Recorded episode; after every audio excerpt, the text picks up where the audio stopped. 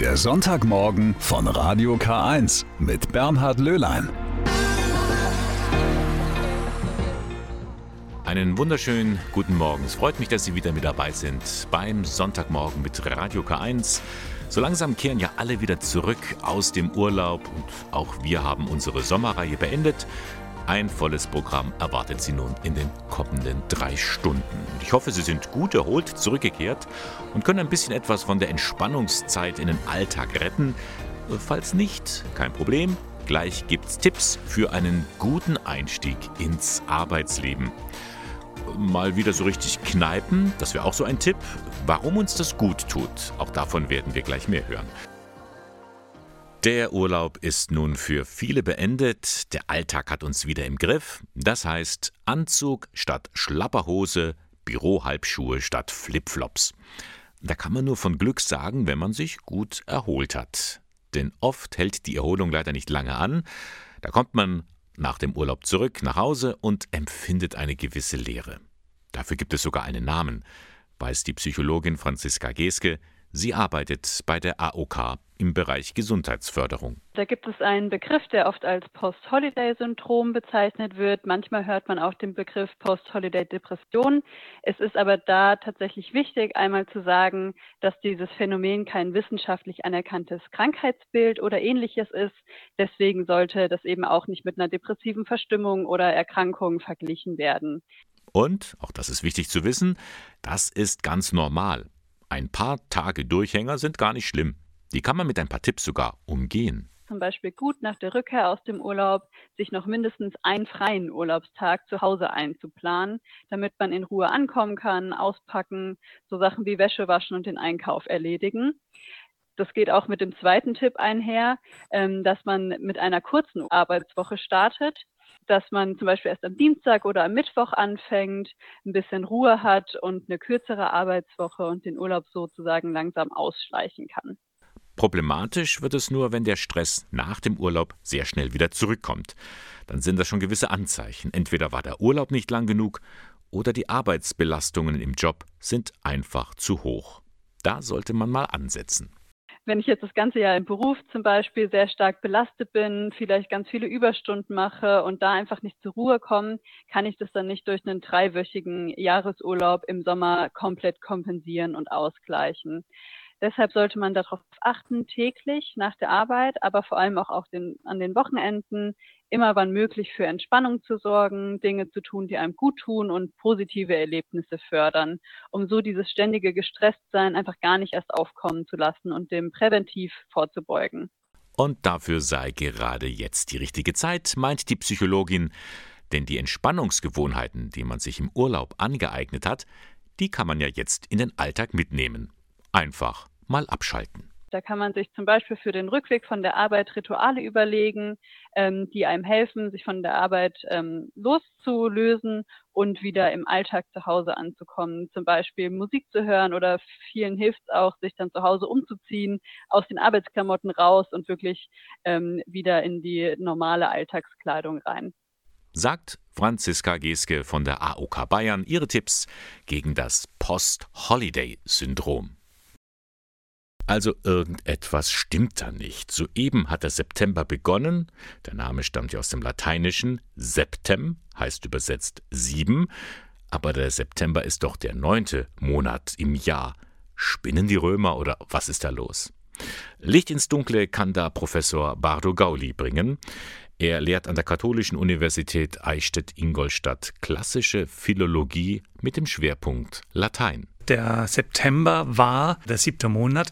Das ergibt sich aus der Zahl und es sind auch äh, andere Monatsnamen, etwa der Oktober wäre eben dann der achte und der November der neunte und der Dezember der zehnte. Das heißt, eine ganze Reihe von Monatsnamen sind reine äh, Zahlwörter. Also es war ursprünglich war der März sozusagen der erste Monat. Damit begann das Jahr und dann hat man den Jahresbeginn vorverlegt, ohne die Bezeichnung der Monate zu ändern. Etwa im zweiten Jahrhundert nach Christus hat man den neuen Jahresbeginn festgelegt, wahrscheinlich aus militärischen Gründen. Man hat in der Antike im Sommerhalbjahr Krieg geführt, im Winter war es zu kalt und zu nass.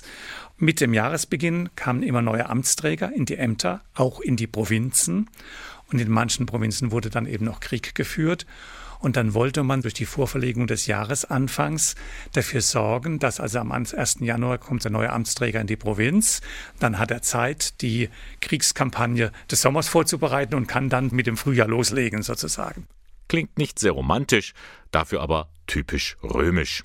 Und typisch römisch sind auch die Monatsbezeichnungen für die ersten Monate eines Jahres.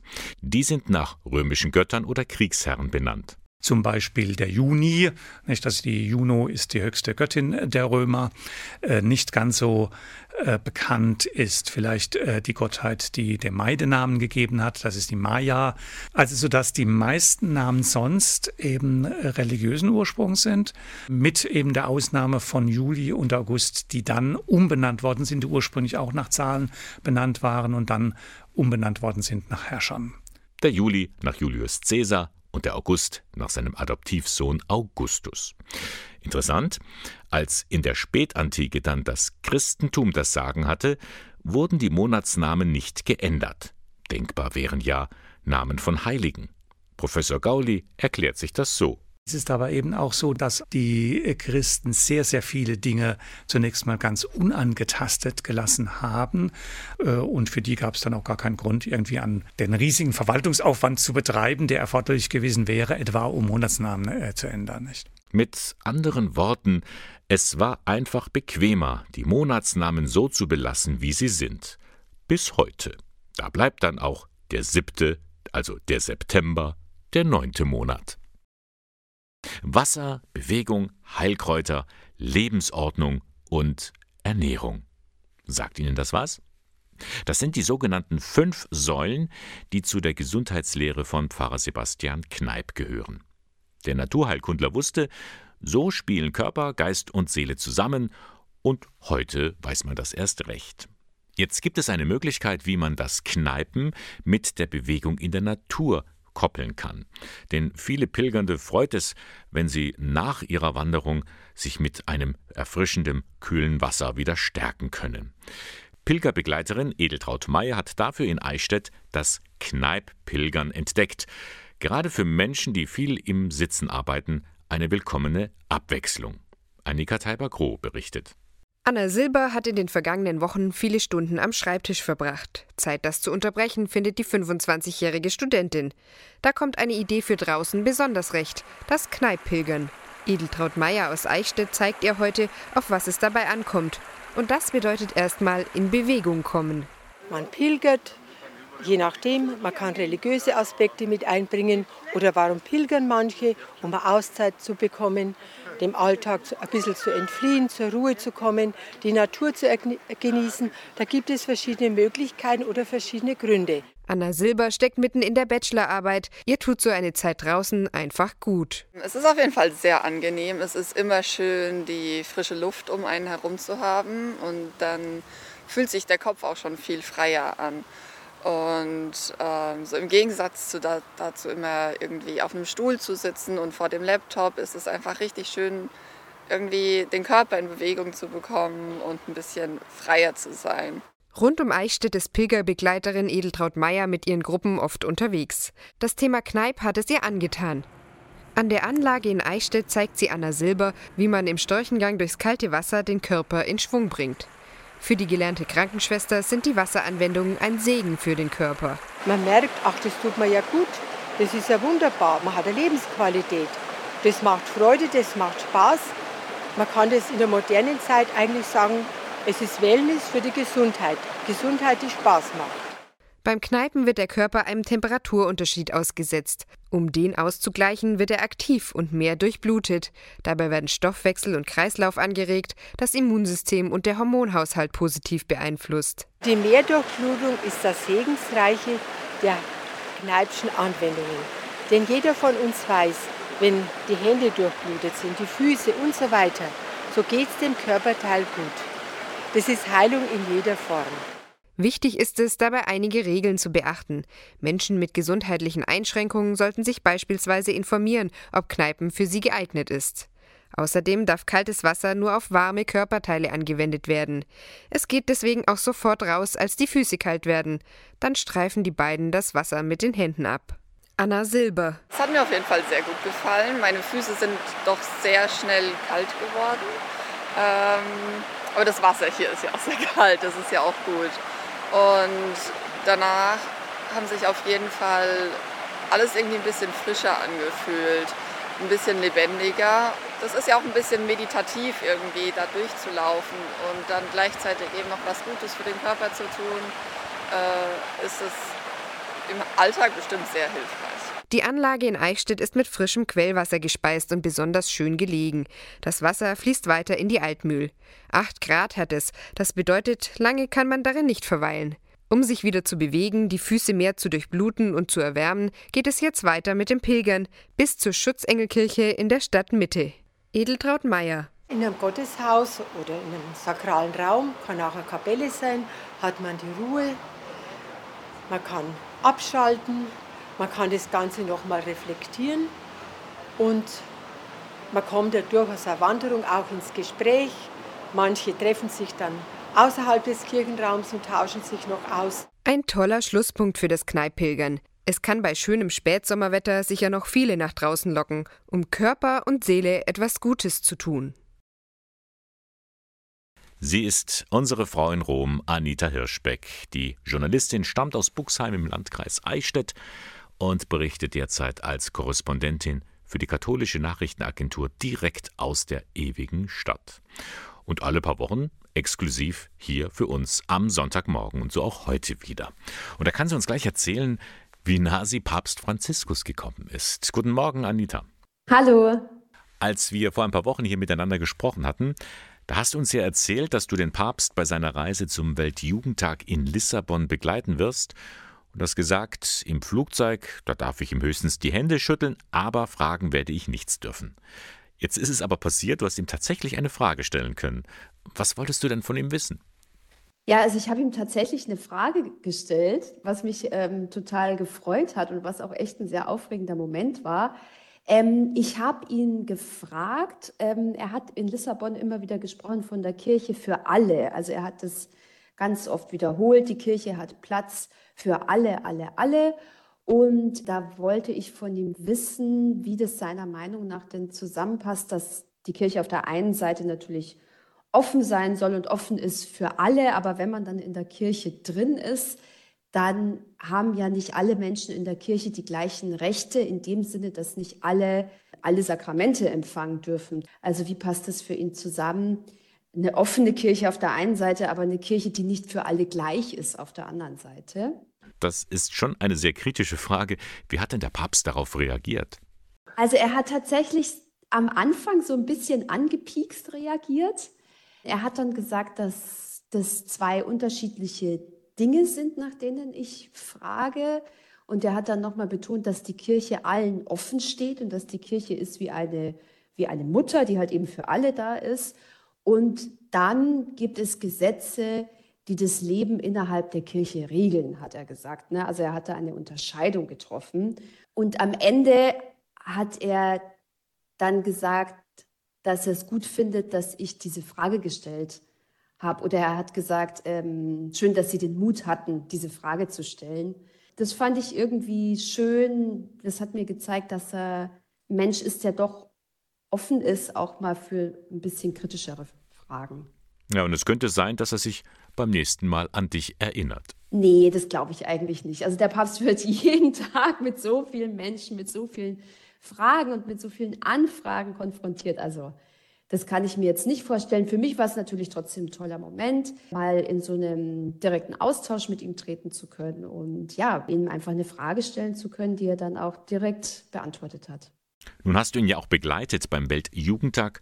Wie hast du dann den Papst erlebt? Waren die vielen Jugendlichen vielleicht so etwas wie ein Jungbrunnen für ihn?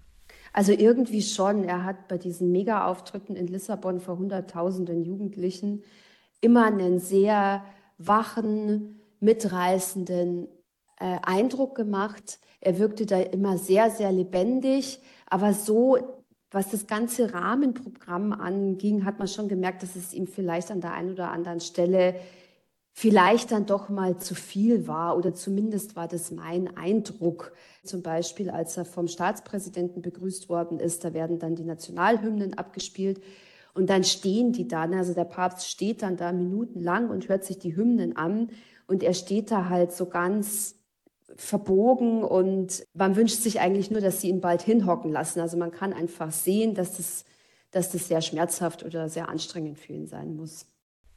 Ja, und er ist jetzt schon wieder unterwegs an diesem Wochenende in der Mongolei.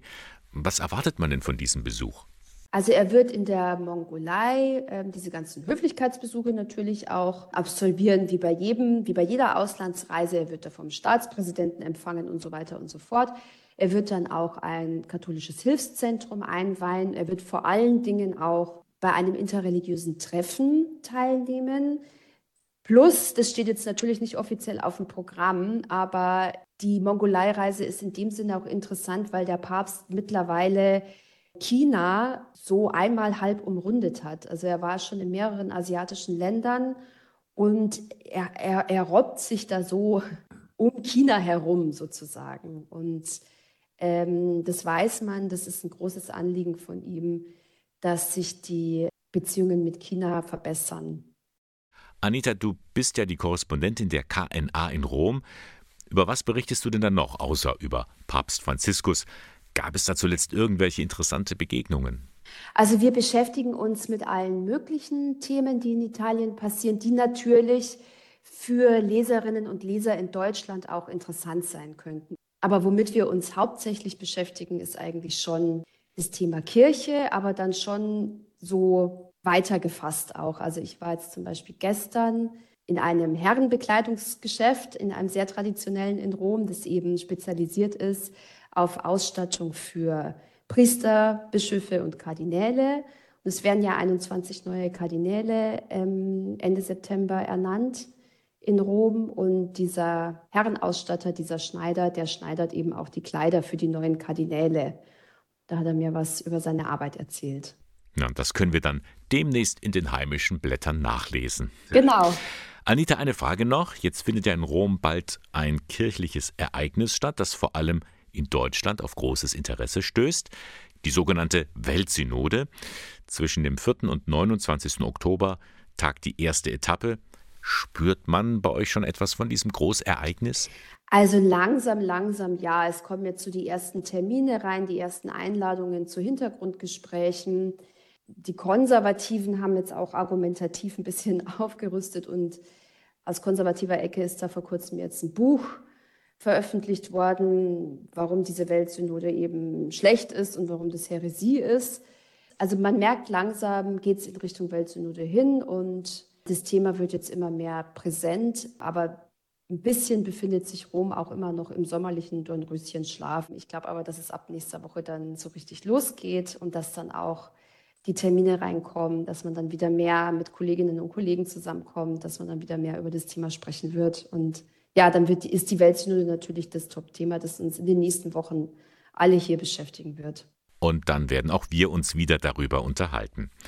Anita Hirschbeck, unsere Korrespondentin in Rom, ganz lieben Dank für deine Eindrücke. Bitteschön. Beim biblischen Garten Eden, da denken ja viele an einen paradiesischen Ort mit üppiger Pflanzenwelt und lebendiger Natur. Ein ähnliches Kleinod versteckt sich hinter ehemaligen Klostermauern in Eichstätt, der Kapuzinergarten Eden. Der Klostergarten ist ein Projekt der Katholischen Universität Eichstätt-Ingolstadt und des Vereins für Nachhaltigkeit. Er ist zu einem Begegnungs- und Lernort geworden für Studierende und für alle, denen Natur und Nachhaltigkeit am Herzen liegen. Johannes Heim stellt Ihnen den Garten mit dem neuen Gewächshaus Geodome und einem Lehrpfad für Nachhaltigkeit vor. Das Tor zum Kapuzinergarten Eden in Eichstätt steht für alle offen. Jeden Donnerstag trifft sich Projektleiterin Johanna Umbach mit Studierenden und Interessierten zum offenen Gartentreff. Der Gemeinschaftsgarten ist ein Projekt der Katholischen Universität Eichstätt-Ingolstadt und des Vereins für Nachhaltigkeit. Es soll ein Ort sein, in dem man sich begegnen kann, Austausch, sich austauschen kann und in dem man ja, Kompetenzen erlernt, um selbst nachhaltig agieren zu können. Und das kann auf ganz unterschiedlichen Ebenen geschehen. Das ist natürlich ganz viel im Bereich Ernährung, weil wir sind ein Garten. Hier wird Gemüse angebaut, verarbeitet, verkocht, konserviert, aber eben auch in anderen Bereichen. Im Garten wachsen neben Obst und Gemüse auch Hülsenfrüchte sowie Kräuter und Blumen für Insekten. Vieles bleibt bewusst der Natur überlassen. Heute stehen vor allem Unkrautjäten, Pflege der Hochbeete und Gießen auf dem Programm. Den frischen Kompost und Mulch wirft der wilde Garten selbst ab. Durch die Arbeit lernen die Hobbygärtnerinnen und Gärtner so einiges. Zum Beispiel habe ich über die Fruchtfolge gelernt, also unser großes Beet hier in der Mitte. Äh, da arbeiten wir nach der Fruchtfolge und ähm, sortieren zwischen Starkzehrern und Schwachzehrern. Und ja, das, da nehme ich auf alle Fälle was mit für meinen eigenen Garten zu Hause und möchte es da auch mal ausprobieren. Ich hatte nie einen eigenen Garten, also meine Familie auch nicht. Und äh, ich war aber immer gerne in der Natur und ich habe hier auf jeden Fall viel auch theoretisch zum einen gelernt im Wintersemester, aber jetzt auch in der Praxis. Jetzt kann ich Pflanzen unterscheiden, von denen ich vorher nicht mehr wusste, was das für Pflanzen sind. Außerdem finden im Garten viele Bildungsangebote und Workshops statt. Wir hatten im letzten Jahr, glaube ich, fast 50 Veranstaltungen. Das ist ein ganz bunter, bunter Blumenstrauß. Wir hatten was zum Thema ähm, Wildkräuter. Wir hatten aber auch ähm, den Sprachgarten mit Ukrainerinnen. Ähm, wir haben regelmäßig das offene Brotbacken. Kinderprogramme für Kinder, wir hatten Färberpflanzen. Seit kurzem gibt es im Kapuzinergarten auch einen Lehrpfad, den Studierende gestaltet haben. Auf mehreren Schildern können sich Besucherinnen und Besucher darüber informieren, wie nachhaltiges Garteln funktioniert. In dem Lehrpfad geht es quasi um Themen, die uns hier im Garten sehr viel beschäftigen. Also beispielsweise Permakultur, Kompost, Kreisläufe, Rückzugsgebiete, Phänologie, äh, genau, also einfach ja, wahrnehmen, was ist um einen, wie kann man das nutzen. Ebenfalls neu ist der sogenannte Geodome. Er ist in Zusammenarbeit mit Sponsoren und Schülerinnen und Schülern der Montessori-Schule entstanden und dient als Gewächshaus und grünes Klassenzimmer für Seminare. Durch seine eckige Kuppelform heizt ihn die Sonne schnell auf und er ist besonders stabil. Der Geodom ist äh, gewissermaßen wettergeschützt in Bezug auf Starkniederschläge oder auch ja, starke Winde. Gleichzeitig ist es hier drin besonders warm. Ähm, und ja, deswegen pflanzen wir hier im Prinzip auch Pflanzen an, die besonders Wärme und Licht mögen, ähm, wie Chilis oder Tomaten. Eine weitere Besonderheit des Geodomes ist das halbautomatische Bewässerungssystem. Aus einer Wassertonne gelangt das Wasser durch Schläuche Tropfen für Tropfen zu den Pflanzen. Für die Gartenfreunde im Kapuzinergarten zählt vor allem die Gemeinschaft. Weil das hier voll schön ist. Also es ist naturbelassen und hier ist so ein Ort zum Treffen. So, da, da, kommen die Leute zusammen. Also wie viel Energie da dahinter steckt, dass man dann nach einer Woche wieder was ganz anderes sieht. Ähm, ja, das macht voll viel Spaß und ich finde auch selbst angebautes Gemüse schmeckt noch mal viel besser als gekauftes. Der Kapuzinergarten ist halt mehr als ein Ort, wo Obst und Gemüse angebaut wird, sondern ein Ort des Lernens, wo halt Menschen verschiedener Art zusammenkommen, um halt Artenvielfalt zu fördern und zu schätzen. Zum Schluss dürfen die Gartlerinnen und Gartler die Früchte ihrer Arbeit ernten und mit nach Hause nehmen. Der Kapuzinergarten in Eichstätt zeigt, dass es gar nicht so schwer ist, die Natur ökologisch und nachhaltig zu nutzen. Der Kapuzinergarten, ein Urban Gardening Projekt mitten in Eichstätt. Diese kleine Oase, die finden Sie hinter einer alten Steinmauer an der Ostenstraße, genauer gesagt in der Kapuzinergasse 2. Jahr für Jahr finden Hunderte von Menschen Schutz im Kirchenasyl. In religiösen Gebäuden und Kirchen gewähren ihnen das die katholische und die evangelische Kirche. In Deutschland tun sie das seit genau 40 Jahren. Ist das nun ein Grund zum Feiern für die Kirchenasylbewegung? Nun zumindest ist es ein Anlass, über die Hintergründe zu informieren. Steffi Schmidt hat das für uns getan. Also wir haben hier, woran jetzt die Zimmer ist jetzt äh, Fahrrad, Hallo? Hallo. Nur ein paar Quadratmeter ist das Zimmer groß, dessen Tür Waltraud Brumbier Steudel öffnet.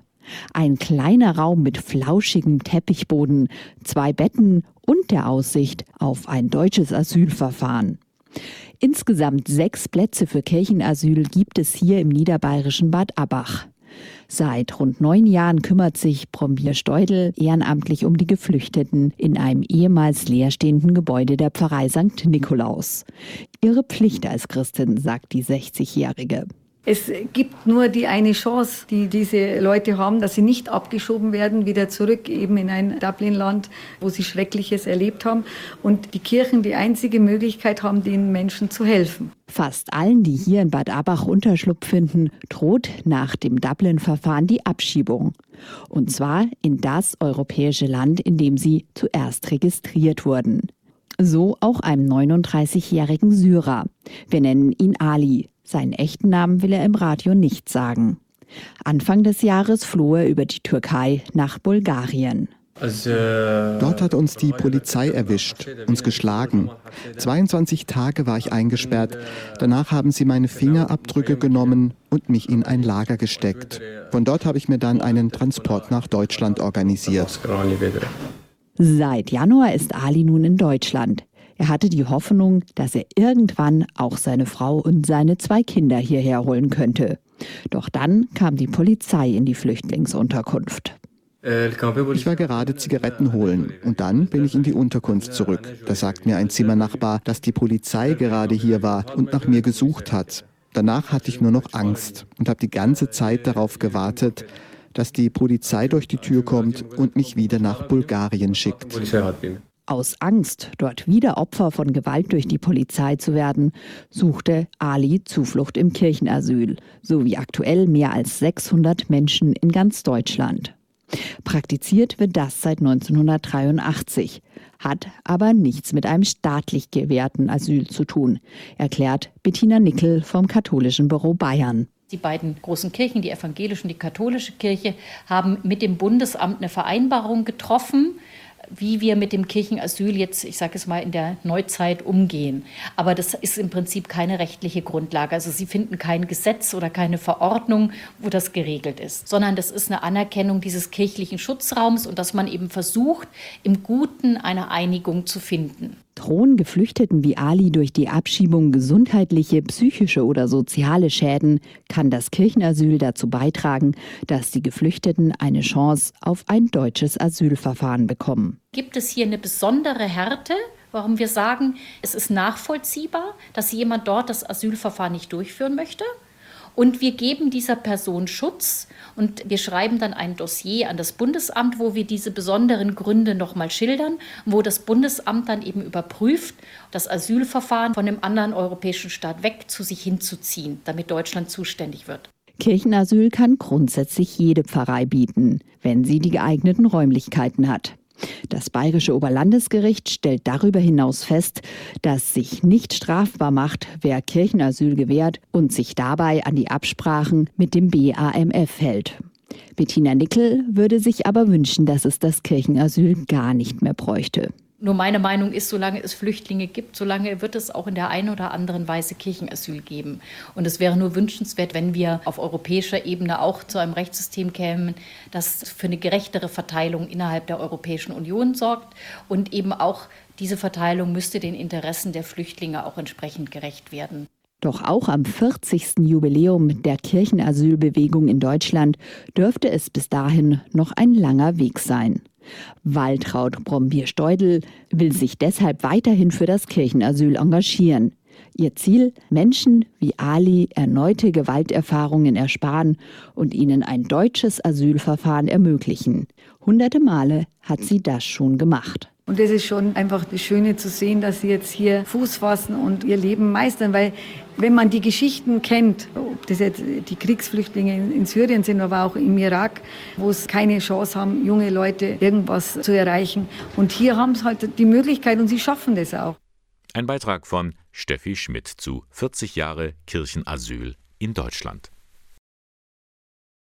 Wer häufiger im Internet surft, der landet ja auch irgendwann mal auf Diskussionsforen, zum Beispiel in Facebook. Und da merkt man bald, da gibt es Leute, die erzählen einfach nur Unsinn. Oder schlimmer noch, die werden aggressiv, behaupten wirres Zeug, sogenannte Trolle. Hm, was ist eigentlich ein Troll? Es ist eigentlich ursprünglich ein riesiges, hässliches, schmutziges Wesen. Saufen, rauben und im schlimmsten Fall Menschen fressen, das ist sein Ding. Also er will großen Schaden anrichten. So war es in der skandinavischen Dichtung des Mittelalters. Und auch die modernen Trolle im Internet wollen vor allem nur eines: ärgern. Gibt es da vielleicht einen Zusammenhang? Sabine Just berichtet. Wir hören immer wieder, dass Trolle in der Nacht irgendwo eindringen und Nahrungsmittel stehlen. Wir hören auch, dass sie Frauen entführen. Sie sind eigentlich schon so ein bisschen wie Schadensdämonen, nicht? Also deren Hauptbeschäftigung es eigentlich ist, den Menschen in irgendeiner Weise zu schaden. Der Troll als solcher ist eine fiese Kreatur, erklärt Sprachwissenschaftler Rudolf Simek. Er taucht vor etwa 1000 Jahren zum ersten Mal in der nordischen Dichtung auf. Groß und hässlich, gewalttätig und menschenfressend streift er durchs Land. Der Troll ist sehr, sehr ungehobelt, sehr kulturlos. Er dient, um eine Gegenwelt zeigen zu können, um zu zeigen, wie es eben nicht sein soll in zivilisierter, christlicher, menschlicher Gesellschaft. Ungehobelt und kulturlos haben daher die modernen Verwandten der Trolle ihren Namen, die Internet-Trolle nämlich, die sich gerne in Diskussionsforen tummeln, um dort mal so richtig Ärger anzuzetteln. Ein Troll ist eine Person, die Störkommunikation betreibt. Weiß Social-Media-Profi Felix Neumann vom Internetportal katholisch.de. Er kann auch das mit dem Namen erklären. Das ist ein Wortspiel. Das kommt nämlich von äh, Trolley-Fishing, also Schleppnetzfischen weil die so wahrgenommen wurden, dass die einfach mal ihr äh, Polemiknetz ausgeworfen haben und geguckt haben, ganz undifferenziert, wer hat sich drin verfangen. Nervig und ärgerlich für alle User, die über ein Thema in Ruhe diskutieren wollen. In der katholischen Community sind Trolle aber eher selten, beobachtet Felix Neumann. Echte Trolle passieren eigentlich nur, wenn wir über unsere Community hinausschwappen. Wenn beispielsweise ein Artikel, in dem es um Geflüchtete geht oder um Homosexualität, plötzlich auf Kampagnenlisten, wie sie von äh, rechtskonservativen, rechtsradikalen Seiten gepflegt werden, vorkommen. Und die erkennen wir dann ganz einfach daran, die kommen in unsere Kommentarspalte zum ersten Mal, haben sich noch nie blicken lassen, pöbeln los und sind dann schnell wieder weg. Da sind wir dann auch rigoros und sagen, wir löschen das. Und wenn er gelöscht wird, trollt sich der Troll und treibt dann wahrscheinlich woanders sein Unwesen. Und auch wenn er seinen Namen der Fischerei verdankt, mehr Gemeinsamkeiten hat er eigentlich dann doch mit den nordischen Unholden, findet Rudolf Simek. Da passt viel mehr der mittelalterliche Troll und der ist böse und man kann ihn nicht erwischen. Genauso wie diese Internet-Trolle heute. Da passt ganz schön viel zusammen. Die Trolle damals und die Trolle heute. Und das war die zweite Stunde am Sonntagmorgen mit Radio K1. Noch etwas Musik und nach den 10 Uhr Nachrichten hören wir uns wieder. Einmal raus aus dem Trott, alles hinter sich lassen, eine Auszeit nehmen. Ein Traum, den sich jetzt Armin Hamann aus Geisenfeld im Landkreis Pfaffenhofen verwirklicht hat. Im normalen Beruf arbeitet der 29-Jährige in einem großen Industrieunternehmen in der Region als Arbeitsplaner. Er hat seinen gesamten Jahresurlaub und alle Überstunden zusammengepackt für eine sechsmonatige Auszeit. Er ist nun als Senner tätig in den Bergen am Königssee. Tja, warum, fragen sich viele, warum zieht sich jemand für so lange auf eine Alm zurück? Und was macht er dort eigentlich? Das will ich von ihm wissen. Herr Hamann, guten Morgen. Wo sind Sie denn gerade? Ich bin momentan in der Nähe von Berchtesgaden, nämlich am Königssee. Am Königssee kennen wahrscheinlich dann die meisten Leute noch das kleine Örtchen St. Bartholomä. Und neben St. Bartholomä gibt es dann auch noch Salett, das ist am Ende vom Königssee. Und da gibt es dann halt den Mooskaser und den Rennerkaser, das ist ein alter Doppelkaser, nimmer ganz oft zum Finden, der da ist erhalten geblieben. Und da bin ich eben jetzt das Jahr der Senner auf dem Mooskaser. Der Senner auf dem Mooskaser. Mir kommt das jetzt nicht so leicht über die Lippen. Aber Herr Hamann, was machen Sie auf der Alm? Meine Aufgaben auf der Alm sind relativ vielfältig.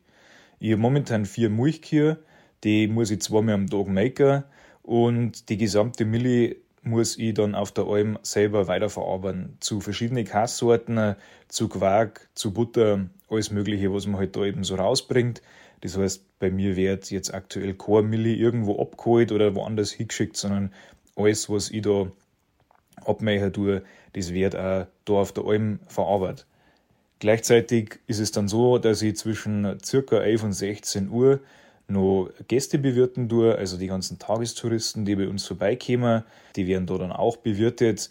Per Selbstbedienung kommen die Leute zu mir ans Gatter und bestellen eben Speisen und Getränke. Das Ganze wird dann frisch zubereitet Und die Kinder das eben dann bei mir vor der Alm, können sie sich hinhocken, können das verzehren und halt einfach ein bisschen die Aussicht genießen. Dann habe ich noch drei Hühner, die müssen auch versorgt werden. Und natürlich gehört auch die Pflege vor dem ganzen Gebäude mit dazu und die Außenanlagen. Das muss ja alles irgendwo ein bisschen in Schuss gehalten werden. Also langweilig wird es mir nicht und ich habe immer genug zum Tor.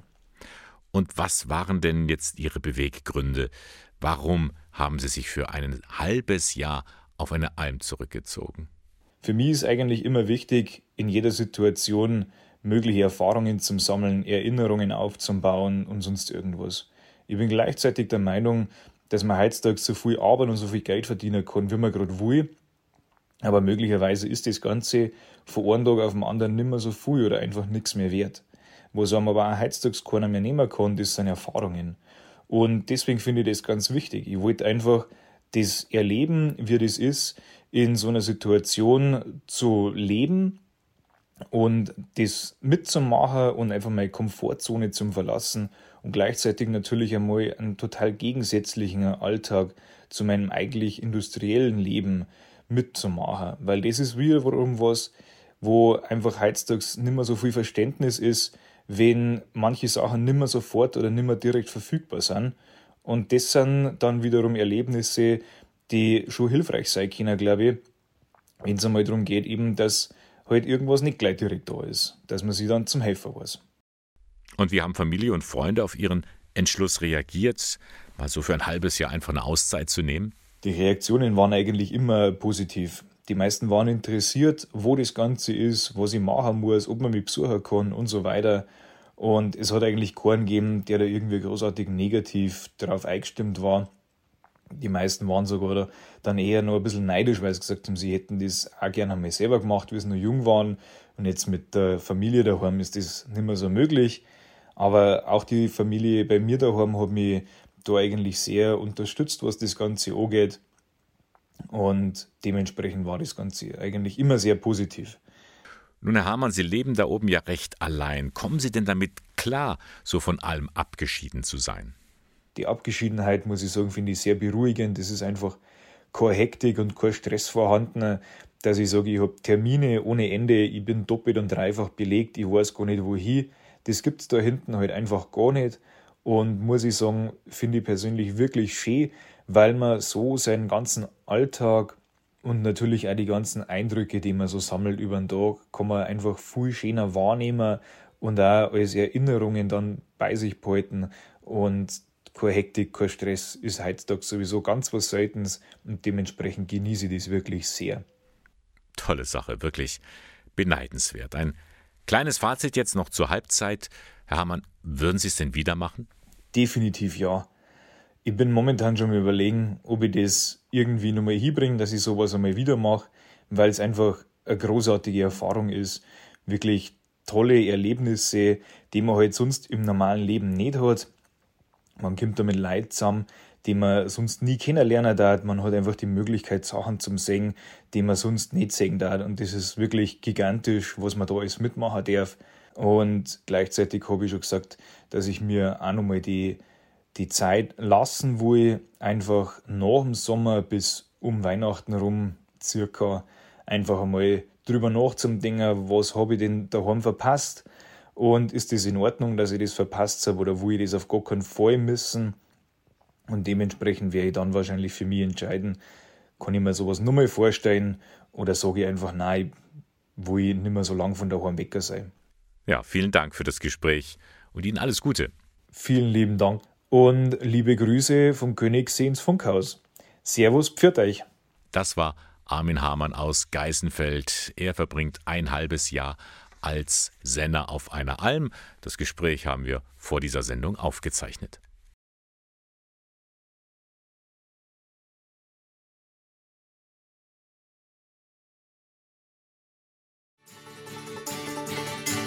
Laudato si, o mio Signore, laudato si, o mio Signore, laudato si. Laudato si. Ein Kirchenschlager. Seit vielen Jahrzehnten hören wir ihn in Kinder- und Familiengottesdiensten, auf Zeltlagern und Jugendwochen. Ein Ohrwurm über die Schönheit der Schöpfung, den man so schnell nicht wieder los wird. Und wehe, jemand kommt auf die Idee, alle gefühlte 200 Strophen zu singen.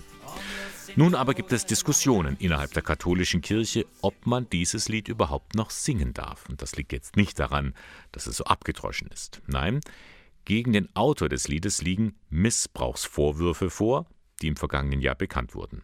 Der Priester Winfried Pilz. Er stammt aus dem Erzbistum Köln und ist bereits vor vier Jahren verstorben. Pilz war aber kein Unbekannter. Er war viele Jahre lang Präsident des Kindermissionswerks Die Sternsinger. Und jetzt merken Sie, ja, das ist doch eine heikle Angelegenheit. Das Kindermissionswerk hat daher eine unabhängige Untersuchung zum Fall Pilz beauftragt. Das Ergebnis liegt jetzt vor. Demnach gebe es keine Anhaltspunkte für sexuellen Missbrauch an Minderjährigen in der Amtszeit von Winfried Pilz. Allerdings Grenzverletzungen gegenüber Erwachsenen in Macht- oder Abhängigkeitsverhältnissen. Und darum will das Kindermissionswerk Konsequenzen für die eigene Arbeit daraus ziehen, sagt Präsident Dirk Bingener. Aufarbeitungsgutachten schließen ja nichts ab, sondern sie fordern die Umsetzung notwendiger Veränderungen. So werden wir die Empfehlungen im Gutachten, beispielsweise die Entwicklung eines umfassenden Verhaltenskodex für Führungskräfte und Mitarbeitende sowie die Überprüfung und den Ausbau von Beschwerde- und Meldewegen zusätzlich zu unseren bestehenden Maßnahmen forcieren. Alle Empfehlungen fügen sich gut in die seit 2021 laufenden Modernisierungs- und Professionalisierungsprozesse des Kindermissionswerks ein. Und auch in einem anderen Gesichtspunkt ist der Fall noch nicht abgeschlossen. Pilz war in seiner Amtszeit in der ganzen Welt unterwegs. Da kann man nicht ausschließen, dass es irgendwo noch andere Grenzverletzungen gegeben habe. Wenn ein Täter weltkirchliche Kontakte hatte und Reisen unternommen hat, muss davon ausgegangen werden, dass es auch in den bereisten Ländern Betroffene geben kann. Ein wichtiger Schritt ist deshalb, die dort kirchlich Verantwortlichen über den jeweiligen Sachverhalt zu informieren. In der Folge gehört dazu auch die Unterstützung der Präventions-, Interventions- und Aufarbeitungsbemühungen vor Ort. Gut so. Das Kindermissionswerk Die Sternsinger geht da einen entschlossenen Weg. Und was heißt das jetzt für das Lied Laudato Si? Wie soll man damit umgehen? Das Kindermissionswerk wird aus Respekt vor allen Menschen, die von sexualisierter Gewalt betroffen sind, dieses Lied nicht mehr in seinen Materialien verwenden. Die bisherigen Erlöse aus den Tantiemen für die Nutzungsrechte des Liedes werden für Kinderschutzprojekte verwendet. Auch ein gutes Beispiel was aber wiederum nicht heißt, dass man das Lied gar nicht mehr singen darf, denn die Melodie stammt ja auch gar nicht von Winfried Pilz. Sie stammt aus Italien. Ja, dass die Sonne immer scheinen möge, das wünschen sich derzeit viele, die draußen ihre Feste feiern, zum Beispiel im Pfaffenhofen. Da findet ja noch bis zum 12. September das Volksfest statt. Zünftig geht es zu am Volksfestplatz. Spaß für Groß und Klein ist angesagt und mittendrin, da findet man auch ein Festzelt, das von den Benediktinern vom Kloster Scheiern betrieben wird. Und das ist schon was Besonderes. Und da wollte auch meine Kollegin Conny Oberhofer von Radio In mehr wissen. Sie hat sich das Mikro geschnappt und mit Pater Lukas gesprochen. Ja, wir sind wieder präsent mit unserem Festzelt Tradition, die Klosterbrauerei Scheiern, die Klosterbetriebe Scheiern. Wir bieten dort an regionale Produkte, wirklich auch so aus dem eigenen Hof, aus der eigenen Landwirtschaft weiterverarbeitet, sehr regional, Bioqualität nicht nur, aber als Schwerpunkt. Wir bieten Mittag zum Beispiel immer ein Gericht, das ein Mitbruder auswählen darf. Quasi er lädt ein, er ist präsent und es ist, glaube ich, ganz eine schöne Geschichte. Wir haben Musik aus der Region, aus der Nachbarschaft, Kapellen, die im Kloster verbunden sind, Musiker, die uns verbunden sind. Ich denke mal, es wird wieder ein, ein gutes Volksfest. Ich hoffe es, ich wünsche es und vor allem Betz, dass ein gescheites Wetter ist. Da haben Sie die besseren Kontakte, glaube ich. Ja, das heißt es immer. Vor allem kriegen wir geschimpft, wenn es nicht klappt. Wie viele Menschen haben denn in Ihrem Festzelt Platz? Also in unserem Zelt haben gute 400 Personen Platz. Wir haben noch einen schönen Biergarten um unser Zelt herum. Der ist also wunderbar gefragt, wenn das Wetter passt. Und da haben nochmal so 400 Menschen einen schönen Sitzplatz. Gibt es sonst noch irgendwo, dass ein Kloster sich aktiv an einem Volksfest beteiligt? Also ich weiß es wirklich nicht. Es gibt ja so verschiedene Klosterbrauereien, die noch quasi existieren, überlebt haben. Aber dass eine Brauerei ein Volksfest beliefert, ist schon eine, eine Besonderheit, eine Klosterbrauerei. Und dass die das Zelt noch selber bewirtschaftet, also das glaube ich ist wirklich einmalig, nicht nur in Bayern, sondern darüber hinaus. Das heißt, alle äh, Pater legen ihre Arbeit im Kloster erstmal nieder und sind dann nur äh, diese Tage am Volksfest im Pfaffenhofen beschäftigt oder wie darf man sich das vorstellen? Ja, wenn das zur Rekrutierung von neuen Mitbrüdern dazu helfen würde, würde ich sagen, ja, freilich. Nein, also wir haben Mitarbeiter, die da dazu stehen. Ich habe eine Familie, die Familie Anthofer, die Frau Gröber, die uns auch unterstützt von der Volksfestküche her, mit der haben wir die letzten beiden Jahre schon super zusammengearbeitet. Und ich denke mal, aber die Mitbrüder kommen und langen auch manchmal wirklich hin, da wo Mann und Power gefragt ist. Aber ansonsten sind sie natürlich auch mit dabei und dürfen dann einmal präsent sein und einmal ein Mass unser Hopferzupfer Festbier trinken. Und ich glaube, das ist einfach auch wunderschön, wenn man einfach mal unter die Leute ist und die Leute haben einen nahe und ich glaube, das ist einfach eine schöne Begegnungsmöglichkeit. Also das Kloster zum Anfassen quasi. Das Kloster quasi zum Anfassen und es war dann schon ganz nett. Ein Mitbruder, ein älterer Mitbruder ist, hat so vor dem Festzelt gewartet und da kamen so wirklich so ein paar Jugendliche und haben gesagt, sind Sie wirklich echt? Und er hat gesagt, ja, ich bin wirklich echt. Und dann in Scheiern und dann wusste, ah, Scheiern. Also so geht es uns dann. Also Mönche zum Anfassen, Mönche zum Begegnen wird man sicher am Volksfest im Pfaffenhofen haben können. Soweit Pater Lukas vom Kloster Scheiern. Ihn und die Mönche können Sie treffen im Festzelt Tradition beim Volksfest in Pfaffenhofen. Und mit Supertramp und It's Raining Again geht der Sonntagmorgen von Radio K1 so langsam zu Ende. Wir blicken nochmal zurück auf die vergangenen drei Stunden. Da habe ich Ihnen ja ganz zu Beginn das Post-Holiday-Syndrom vorgestellt, wenn es einem schwerfällt, nach dem Urlaub wieder in den Alltag hineinzufinden. Da gibt es Tipps von Franziska Geske von der AOK Bayern zum Beispiel gut nach der Rückkehr aus dem Urlaub, sich noch mindestens einen freien Urlaubstag zu Hause einzuplanen, damit man in Ruhe ankommen kann, auspacken, so Sachen wie Wäsche waschen und den Einkauf erledigen das geht auch mit dem zweiten Tipp einher, ähm, dass man mit einer kurzen Arbeitswoche startet, dass man zum Beispiel erst am Dienstag oder am Mittwoch anfängt, ein bisschen Ruhe hat und eine kürzere Arbeitswoche und den Urlaub sozusagen langsam ausschleichen kann. Unsere Frau in Rom, das ist Anita Hirschbeck aus Buxheim.